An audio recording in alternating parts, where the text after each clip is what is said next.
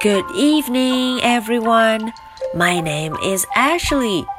Today is Friday, September the 27th. Are you ready for tonight's story? Let's do it. And if the moon could talk. Wow. What if the moon could talk? 嗯，如果月亮能讲话的话，哎，那会发生什么事情呢？ 啊，艾水从来没有见过会说话的月亮。今天我们在睡觉前来听一听，如果月亮会说话。If the moon could talk. Somewhere a pair of shoes lies under a chair. 哎，在一个地方啊，一把椅子下面有一双鞋，a pair of shoes。A window yawns open, twilight blaze a trail across the wall. 嗯，这窗户 window 像打了一个哈欠，啊啊，嗯，它慢慢的被打开了，夜色呀就跟着这个墙壁慢慢的散开，天黑了。And if the moon could talk. It would tell of evening stealing through the woods and a lizard scurrying home for supper. 哎，如果月亮会说话，If the moon could talk，它会说话，它会说什么呢？它会说啊，这个夜晚偷偷地溜进了丛林，woods，丛林。 一只蜥蜴，a lizard，一只蜥蜴匆匆忙忙地赶回家要吃晚饭，supper，它要回家吃晚餐呢。Someone hums quietly，哎，有人在轻轻地歌唱。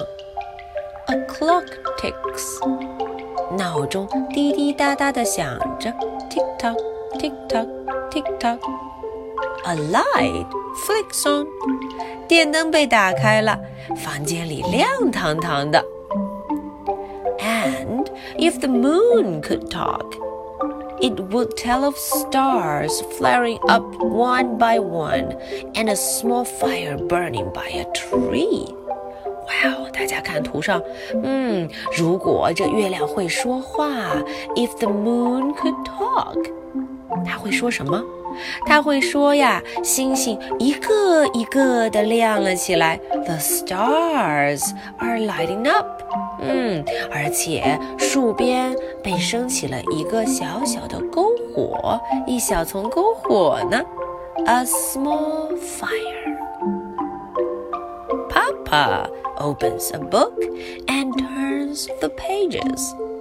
哎，爸爸展开了一本书，嗯，他把书打开，一页一页的翻。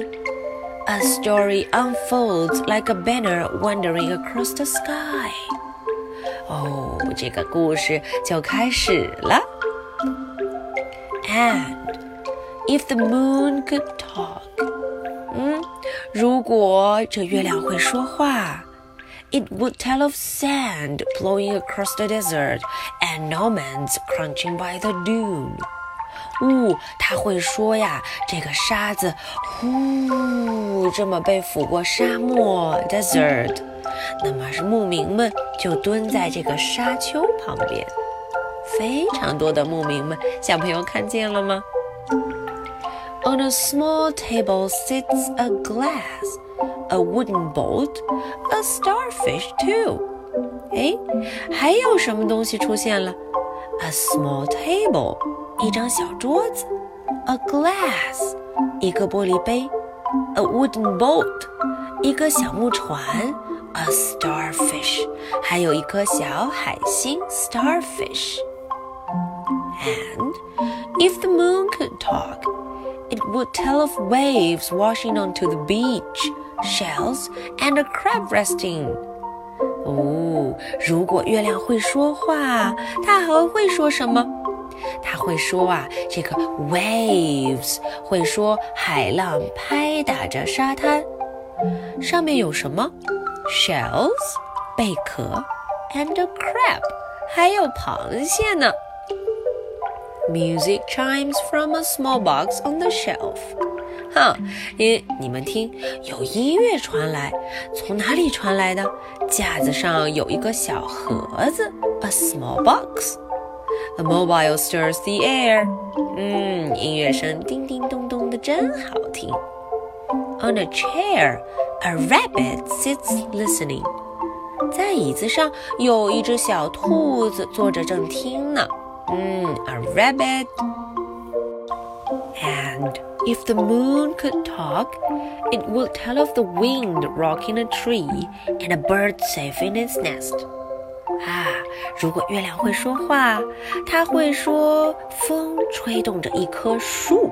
Ooh, the wind is rocking a tree, and a bird safe in its nest. 一只小鸟安全地待在自己的窝里，nest，它的窝。Mama hands her child the rabbit. 嗯，妈妈呀就把这个小兔子 the rabbit 小兔子递给了宝宝。She hugs her and pulls the blankets tight under her chin. 嗯，妈妈抱了抱宝宝，把毯子拉到宝宝的下巴旁边，防止它着凉。